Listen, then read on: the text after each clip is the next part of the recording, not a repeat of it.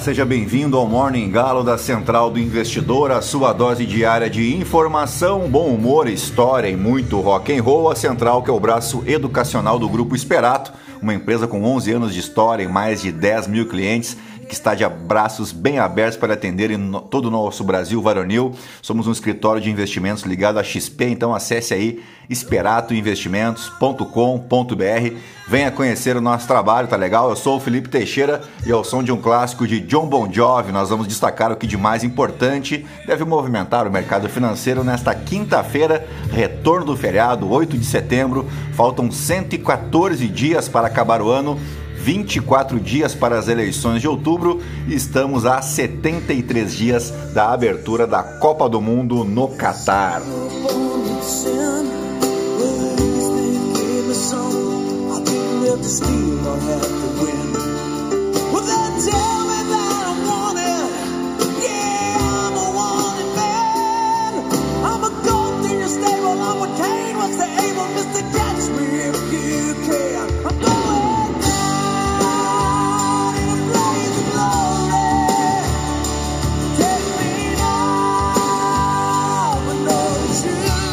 Muito bem, são 4 horas e 49 minutos, 17 graus aqui em Itapema. Hoje é Dia Mundial da Alfabetização, data criada em 8 de setembro, só que de 1967 pela ONU por meio da Unesco. A data tem como objetivo ressaltar a importância da alfabetização para o desenvolvimento social e econômico. Eu trouxe aqui alguns dados sobre algo muito sério aqui no Brasil e não, não é a urna eletrônica, não é o kit gay, não é o STF e não é a potência sexual do nosso presidente da República ou a falta dela, né? Eu falo do analfabetismo funcional. A cada 10 brasileiros, três são considerados analfabetos funcionais, o que seria o mesmo do que 30% dos brasileiros, né? Pois é, você não ouviu errado e eu não estou louco, apesar de que se estivesse, provavelmente diria o mesmo. Bom, segundo o IBGE, somos 213 milhões aproximadamente de brasileiros e apenas 12% da população está no nível proficiente, que é o mais alto da escala dos, do analfabetismo funcional. Mas o que seria esse analfabetismo funcional? Você pode estar se perguntando é a incapacidade ou a dificuldade de compreender e interpretar textos simples ou fazer cálculos básicos, aquelas pessoas que têm uma dificuldade enorme, por exemplo, de ler, de ler o título de uma matéria e entender o seu contexto. Eu aposto que você, infelizmente, conhece várias pessoas assim, né? Pois é, o indicador de analfabetismo funcional, o INAF, na verdade é indicador de alfabetismo funcional, que avalia o nível de analfabetismo da população brasileira entre 15 e 64 anos, trouxe dados alarmantes. Seguindo a pesquisa mais recente de 2018, 96% dos alunos que ingressaram ou concluíram o ensino superior foram considerados funcionalmente alfabetizados. Porém, contudo, entretanto, todavia, apenas 34% desses estudantes alcançaram o nível máximo de proficiência, sendo que 38% não dominam habilidades básicas de leitura e de escrita. O mesmo IBGE revelou que em 2019, dos 50 milhões de brasileiros entre 14 e 29 anos de idade, 20%, ou seja, 10 milhões, não completaram ao menos uma das etapas do ensino fundamental ou do ensino médio. E por que essa questão é tão importante? Porque sem conhecimento não existe opinião crítica, não existe capacitação para os desafios de um mercado de trabalho cada vez mais exigente e sem uma população bem formada, bem informada, não tem economia que decole, que traga desenvolvimento, oportunidade e riqueza. O que sobra é um povo ignorante, mal informado, mal preparado e que vota mal para diabos, né? E se você acha que dar educação de qualidade custa caro aos cofres públicos, que não seria uma atribuição do Estado, experimente a ignorância, tá bom?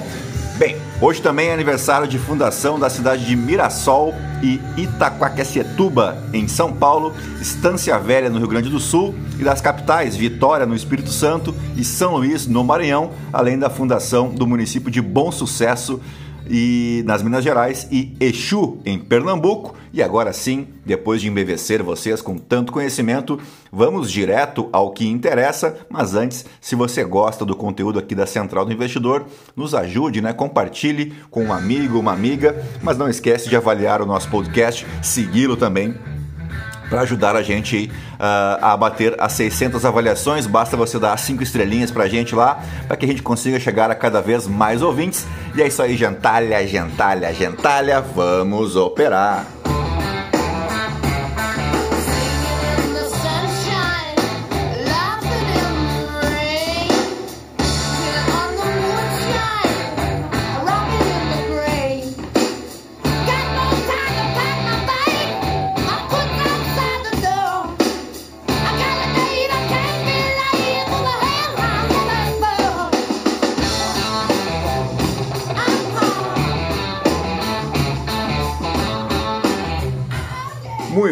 As ações asiáticas fecharam a quinta-feira sem direção única, ainda que o indicador de ações da região da Ásia e do Pacífico tenha se recuperado de seu nível mais baixo desde 2020, após o presidente do Banco Central da Austrália sinalizar um possível fim do ciclo de altas expressivas em suas taxas de juros. Em Wall Street, os futuros operam em leve alta, muito próximos da estabilidade, após um avanço de quase 2% no S&P 500 e no índice Nasdaq nesta quarta-feira de feriado aqui no Brasil. Os títulos da dívida americana subiram, atualizando o rendimento dos papéis para 10 anos em 3,22%, reverberando o comentário de Philip Lowe, o meu xará, que é presidente lá do Banco Central da Austrália e que destacou o potencial de um eventual pivô em direção a uma onda global menos agressiva de aperto monetário. Enquanto isso, os investidores enfrentam a dura realidade dos novos aumentos nos juros. Hoje é a vez do Banco Central Europeu ocupar o centro das atenções uh, com o, a Bloomberg Economics prevendo um aumento de 75 pontos base, mesmo com a região lidando em paralelo com a crise energética agravada pela suspensão no fornecimento do gás russo. Autoridades do Federal Reserve reiteraram sua determinação em manter a inflação sob controle. A vice-presidente, Lyle Briner, disse que as taxas de juros devem continuar subindo para níveis que consigam segurar o avanço inflacionário. Já o presidente, Jerome Powell, deve falar nesta quinta-feira. O livro bege do Federal Reserve afirmou que as perspectivas de expansão econômica dos Estados Unidos seguem fracas, acrescentando que o aumento dos preços mostrou sinais de desaceleração.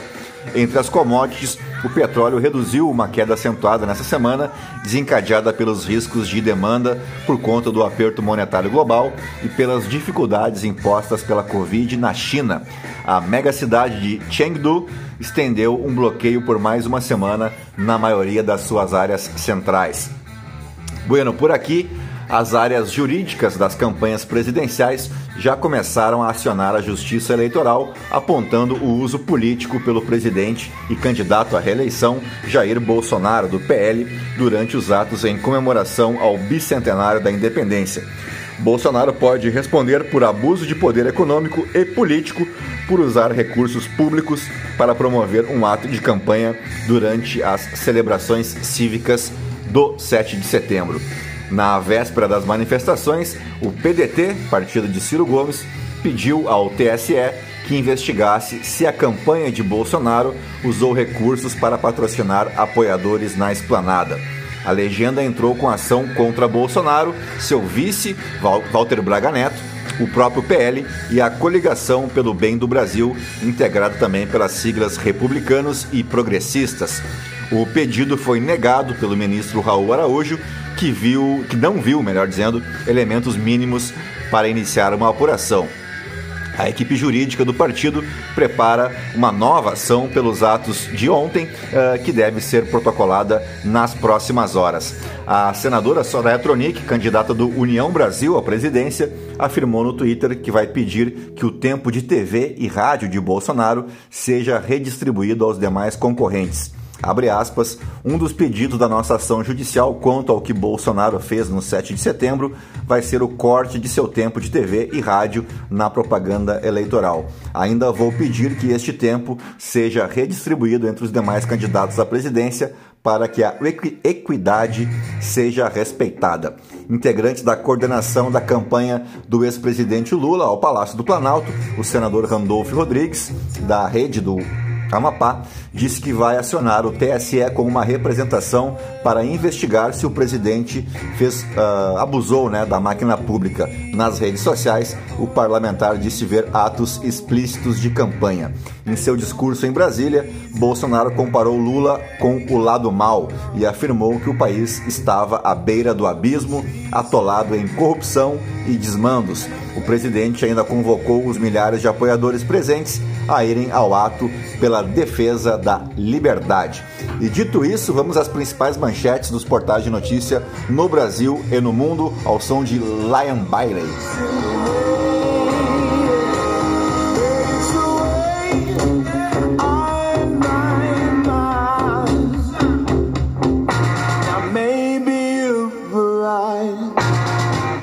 I couldn't feel you trying to be so nice.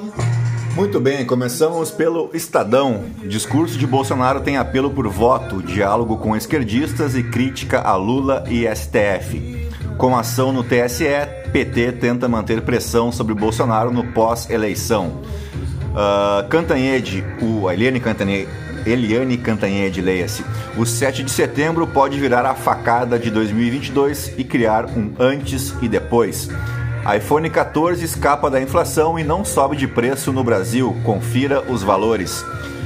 Nunca fraquejei e viril. Imprensa estrangeira tenta traduzir imbrochável. Há 200 anos atrás, nós gritávamos independência ou morte, né? E 200 anos depois, a gente grita imbrochável. Acho que algo não está correto. Flamengo vira sobre Vélez e Libertadores terá final brasileira com o Atlético Paranaense o Atlético Paranaense que eliminou o Palmeiras, né? Uh, em São Paulo, no empate lá de 2 a 2 uh, ah, Investidores vivem um momento decisivo no mercado, entenda por quê. Segredos nucleares que Trump guardou em casa colocam os Estados Unidos em risco. TV Brasil flagra aparente discussão entre Bolsonaro e Michele. Veja vídeo. Uh, apoiadores de bolsonarista e petista dançam juntos na Bahia. Ninguém investe em um país que flerta com autoritarismo, diz Simone Tebet. Uh, vamos para a Folha de São Paulo. Bolsonaro esquece ataques ao sistema eleitoral e troca xingamento por vaias a Moraes. Manifestação pacífica traz alívio, mas economia preocupa empresários. Lula critica o uso do 7 de setembro por Bolsonaro e cita suspeitas com compra de imóveis. Bolsonaro corrompeu o 7 de setembro, passou encilhado, o povo montou e vai pra rua. Pesquisa Quest, Haddad tem 33, Tarcísio 20 e Rodrigo 15% em São Paulo. Emanuel Araújo peitou a elite como negro, baiano e gay à frente da Pinacoteca. Candidato à presidência, candidatos à presidência acenam para policiais e prometem valorizar carreiras. Datafolha: eleitor de Ciro é o que mais rejeita religião na política. Moro pode continuar a se apresentar como juiz nas eleições, decide Justiça Eleitoral. O PT uh, entrou com uma ação para proibir que o ex-juiz dissesse que ele era ex-juiz. Um negócio assim inacreditável, né? Justiça Argentina acusa brasileiro e namorada e diz que ataque a Cristina Kirchner foi planejado. Simone Tebet prometeu reduzir impostos dos mais pobres, ao contrário do que sugere vídeo. Conteúdo viral omite o contexto da fala da candidata do MDB no Jornal Nacional. Virou moda agora, né? Você editar a fala das pessoas e acusá-las daquilo que você bem entende. E sabemos que existe, inclusive, uma organização criminosa por trás disso, que eu imagino que a justiça, muito em breve, deve revelar. Não há registros de Lula ter dito que enfermeiros só servem para servir sopa. Mais uma mais um esclarecimento aqui uh, em torno das fake news que circulam aí nas redes de WhatsApp. Espetáculo une Dom Pedro I a Zumbi e Maria da Penha para reviver grito dado há 200 anos. Uh, cortejo contra Bolsonaro no 7 de setembro abre mostra que revê a independência no Rio de Janeiro. Vamos de valor econômico. Bolsonaro transforma 7 de setembro em comício, ataca a esquerda e ignora bicentenário. Lula cobra explicação sobre imóveis compradas, comprados em dinheiro pelo presidente. PT vai entrar com ação no TSE contra Bolsonaro por abuso de poder. Bolsonaro pode não ganhar, mas já levou, é a análise de Bruno Caraza. Entre eleitores de São Paulo, Bolsonaro tem 37% no primeiro turno e Lula 36% na pesquisa da Genial Quest. Apple lança iPhone 14 a partir de R$ 7.599. Uh, vamos para o Globo. Coluna do Lauro Jardim, a nova pesquisa presidencial do Datafolha. Pacheco e até Lira deram sinais de que Bolsonaro tinha ido longe demais. É a coluna da Miriam Leitão. Uma outra grande amiga de Jair Bolsonaro aqui, a jornalista Vera Magalhães. Atos de Bolsonaro ferem lei eleitoral e passam longe da moderação. Coluna da Malu Gaspar. Transmissão faz da TV Brasil um pastiche de canal bolsonarista. A mesma TV Brasil que ele tinha prometido que ele ia fechar né, na campanha de 2018. Bolsonaro deve ser investigado por abuso de poder, avaliam especialistas. Ato reuniu 32 mil, diz USP. Bolsonaristas disseminaram cálculo de um milhão e meio. Tem alguma coisa de errado aqui nesses dois cálculos, né? Alguém não está falando a verdade. Bolsonaro transforma 7 de setembro em maior ato de campanha, ataca a esquerda e Lula. Essa gente tem que ser extirpada. Mais uma vez, bolsonaristas exibem cartazes em inglês com erros bizarros. A turma do arrasta para cima aí deve estar tá faceira, né? Porque o, tem, o que tem de cursinho de inglês para vender para essa galera aqui não tá no gibi. Lula diz que Bolsonaro usou o 7 de setembro para fazer campanha e atacá-lo. A causa do climão entre Bolsonaro e Michele antes de beijo no palanque. Imbrochável, virilidade ou modelo de masculinidade mentiroso? Uh, vamos para o Poder 360. Bolsonaro diz que PT não volta e convoca para votação. Compare atos do 7 de setembro em Brasília em 2022 e 2021. Ato de Bolsonaro brochou e não muda a campanha, dizem lulistas. No Rio, Bolsonaro fala em extirpar Lula da vida pública. Imbecil e criminoso, diz Ciro sobre Bolsonaro no 7 de setembro. Moro chama Lula para debater em Curitiba, olho no olho. Lutarei até o fim para proteger valores, diz Bolsonaro. Randolph diz que acionará a TSE contra atos do 7 de setembro. Nunca utilizamos Dia da Pátria para campanha eleitoral, diz Lula. Ato de apoio a Bolsonaro em São Paulo reúne 32 mil, 32 mil pessoas, diz USP. Após discurso, o presidente quebra protocolo e mergulha no mar. Não se trata de uma bolha, diz Eduardo Bolsonaro sobre Atos. Bolsonaro puxa coro de imbrochável para si mesmo. Isso é data povo, resto é conversa, diz Silas Malafaia em ato no Rio de Janeiro. Coligação de Lula vai ao TSE contra Bolsonaro por 7 de setembro. Vamos de Portal Metrópolis. Apoiadores de Bolsonaro tomam ruas de São Paulo, Rio e Brasília e 7 de setembro ganha ar de campanha eleitoral. Como ministros do STF viram os atos bolsonaristas de 7 de setembro, Bolsonaro encena de novo o papel de homem comum e dá mergulho no Rio, é a coluna do Guilherme Amado. Flamengo confirma a vaga e pega Atlético Paranaense na final do, da Libertadores. Lula reage a ataque de Bolsonaro e fala em reconquistar a democracia. Vídeo: Coronel mandou corrigir público na esplanada para um milhão. O narrador lá, sei lá como é que chama aquele senhor, ele falou que eram 100 mil pessoas. E aí o coronel veio correndo no ouvido dele e disse: Não, não, não, não, é um milhão, é um milhão. E aí o cara corrigiu na hora. Tebet sobre o discurso de Bolsonaro, machista, vergonhoso e patético. Ciro Gomes, Bolsonaro me perguntou se deixaria Lula voltar. Senador da Rachadinha passa o chapéu atrás de dinheiro para o pai. É a coluna do Ricardo Noblar. Descobrimos quem são os 12 participantes do Masterchef profissionais. É a coluna do Léo Dias. Eu mal posso esperar para perder essa, né? Vamos para o The Washington Post.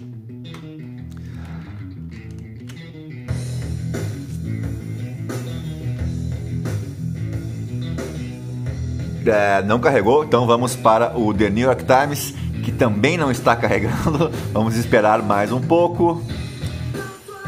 Também não foi, então vamos para o Financial Times. Polônia diz que taxa da União Europeia sobre produtores de energia não é prioridade.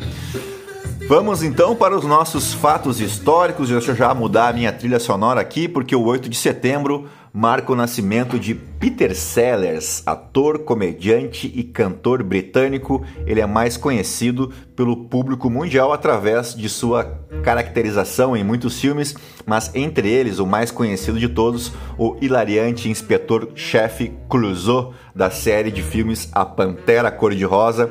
Não confunda os filmes da Pantera Cor-de-Rosa com a série animada, que se você não sabe, a série animada apareceu pela primeira vez justamente na abertura do primeiro filme da série em 1963 esse sim estrelado pelo Peter Sellers, mas vamos explicar melhor direito, eh, explicar essa história direito. O título A Pantera Cor-de-Rosa refere-se a um diamante valioso que fazia parte do roteiro, né, do enredo do filme de 1963. Mas o diretor Blake Edwards resolveu inserir um desenho animado no início do filme. Fritz Freeling e David DePerry foram chamados para criar a introdução e fizeram uma brincadeira ao pé da letra com o nome da joia. O inspetor Clouseau aparecia de forma de desenho animado também, correndo atrás da pantera pintada com a cor rosa. A animação de 3 minutos e meio, com música de Harry Mancini, essa que está tocando aqui ao fundo, ficou mais popular do que o próprio filme e tornou-se padrão em todas as outras sequências da série. Ao todo são cinco filmes, se não estou enganado, e todos eles valem muito a pena, especialmente pelo inconfundível humor britânico. E particularmente o meu preferido é A Nova Transa da Pantera Cor-de-Rosa de 1976, que eu acho que é o penúltimo da série, além da própria série animada, que é simplesmente fantástica, né? Acho que já deu para perceber que eu sou um fã da Pantera Cor-de-Rosa. Também aniversaria hoje Daniele Matias Hipólito. A Daniele Hipólito, ex-ginasta brasileira de ginástica artística. Ela fez parte da equipe brasileira que conquistou a inédita oitava colocação nos Jogos Olímpicos de Pequim em 2008 na China. Entre suas principais conquistas na carreira estão a primeira medalha mundial conquistada por uma brasileira, feito este atingido na edição de 2001 e os múltiplos pódios em edições de Jogos Pan-Americanos. Com premiações, foi como premiações, ela foi por duas vezes seguidas uh, em 2001 e 2002 eleita a melhor atleta brasileira e ela ainda é irmã do também ginasta Diego Hipólito. Vamos agora para os nossos fatos históricos, porque no ano de 780 iniciava o reinado de Constantino VI como imperador bizantino. O nome Constantino que deu nome à cidade de Constantinopla, né, que quer dizer cidade de Constantino, apesar de que não foi esse Constantino VI, e sim o Constantino I, que nomeou a cidade que antes chamava Bizâncio para Constantinopla, e essa que foi a cidade capital do Império Bizantino ou o Império Romano do Oriente, que inclusive resistiu à queda do Império Romano do Ocidente, né, cuja capital era Roma que foi finalmente invadida e controlada pelos bárbaros três séculos antes. Então Roma caiu muito, mas muito antes de Constantinopla, uh, que então se chamava Bizâncio antes, né? E que atualmente é a cidade de Istambul, na Turquia, que foi tomada pelos turcos otomanos bem depois, em 1453. E por que que isso importa? Bom, primeiro, porque a cidade de Constantinopla era considerada à época como o centro do mundo, como Roma o fora antes, eh, e porque foi esse evento, a tomada dos, dos turcos otomanos de, de Constantinopla, que marcou o fim da Idade Média e o início de uma nova época para a Europa, o Renascimento, que precedeu o Iluminismo, que precedeu o capitalismo, mas isso, isso é uma outra história, porque agora vamos fazer um gancho histórico, já que falamos do Renascimento, vamos agora para o ano de 1504, quando acontecia a primeira exibição da estátua Davi de Michelangelo na Piazza della Signora em Florença, Florença que foi a capital do Renascimento e que só o foi porque esse movimento cultural foi bancado pelos primeiros donos de banco, né, os primeiros banqueiros da história do mundo. Mas isso também é uma outra história, porque o que importa hoje é falarmos da incrível estátua de Davi que, se não estou enganado, ainda é a mais famosa escultura do mundo, uh, rivalizando ali pau a pau com a estátua do Renato Portaluppi lá na Arena do Grêmio. Né? Brincadeiras à parte, Davi de Michelangelo foi criada a partir de uma única peça de mármore. Ela tem 5 metros de altura e pesa 5,5 toneladas e retrata Davi após sua triunfante vitória sobre o gigante Golias de uma forma diferente do tradicional. Ao invés de representar Davi com a cabeça do gigante aos seus pés, como fazia na época Caravaggio e Donatello, a obra mostra um jovem em uma fase antes da batalha, pensativo e enigmático. Perguntado sobre como era o processo de esculpir estátuas tão magnânimas, Michelangelo teria dado uma resposta muito simples, né? Ele disse o seguinte: simplesmente retiro do bloco de mármore tudo que não é necessário.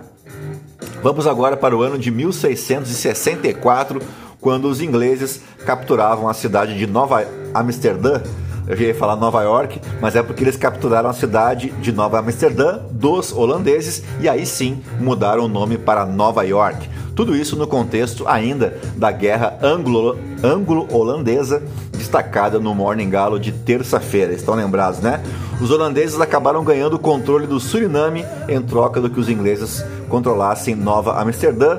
É bem verdade que os holandeses reassumiriam o controle de Nova Amsterdã em 1673, nove anos depois, mas os britânicos recuperaram novamente o assentamento no ano seguinte pelos termos do Tratado de Westminster, que não apenas encerrou a terceira fase da Guerra Holandesa, que ainda teria uma quarta parte que só terminaria em 1784, mais de 100 anos de disputas, ah, mas esse tratado de Westminster devolveu as ilhas de Tobago, Sabá e Santo Eustáquio uh, e o próprio Suriname, todas elas tomadas pelos ingleses em 1672, que foram devolvidas aos holandeses. Quanto ao contexto das invasões holandesas no Brasil entre 1624 e 1661, que nós também destacamos na terça-feira, né? falamos do Maurício de Nassau, a atual cidade de Natal, no Rio Grande do Norte, também recebeu o nome, o nome de Nova Amsterdã quando da ocupação holandesa por aqui. Hoje em dia, Nova Amsterdã é o nome da capital da região de East Berbice Quarantine, na Guiana. E chegamos ao final do nosso Morning Galo desta quinta-feira, 8 de setembro, agradecendo aos 11.612 ouvintes espalhados em mais de 32 países mundo afora. Peço mais uma vez aí, se puderem, uh, deixar as tuas cinco estrelinhas, seguir o nosso podcast, indicar para um amigo, para uma amiga, uh, para ajudar a gente a chegar a cada vez mais ouvintes. Vou ficando por aqui, volto amanhã para a gente fechar a semana. Fiquem na companhia de The Purple e era isso, né? Um grande abraço, até mais, tchau, fui.